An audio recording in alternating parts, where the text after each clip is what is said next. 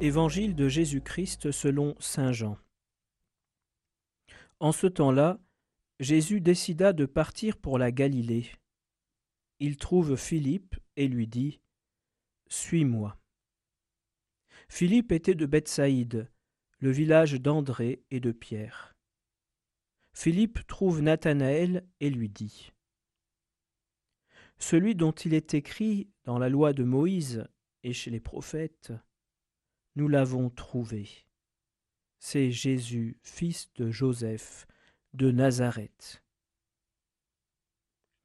Nathanaël répliqua De Nazareth peut-il sortir quelque chose de bon?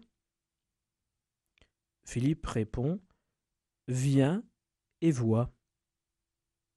Lorsque Jésus voit Nathanaël venir à lui, il déclare à son sujet Voici vraiment un Israélite, il n'y a pas de ruse en lui.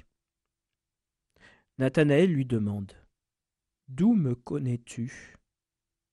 Jésus lui répond Avant que Philippe t'appelle, quand tu étais sous le figuier, je t'ai vu.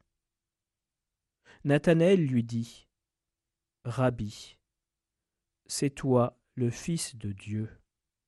C'est toi le roi d'Israël. Jésus reprend. Je te dis que je t'ai vu sous le figuier, et c'est pour cela que tu crois. Tu verras des choses plus grandes encore. Et il ajoute Amen, Amen, je vous le dis.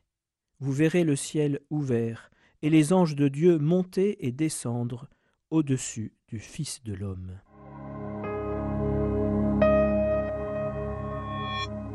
Chers auditeurs de Radio Présence, nous venons d'entendre la vocation de Philippe et de Nathanaël qui ont rencontré Jésus.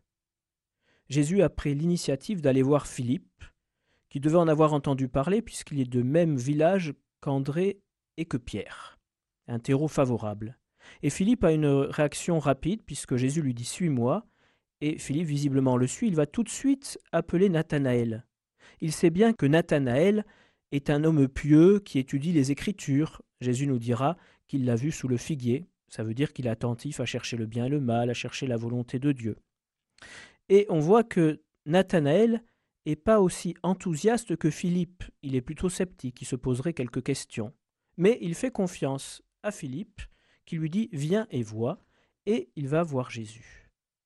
Et voilà que quand Jésus voit Nathanaël, Jésus reconnaît en lui un fidèle israélite, quelqu'un qui connaît les Écritures. Et Nathanaël est bouleversé et il a un acte de foi magnifique, c'est toi le Fils de Dieu.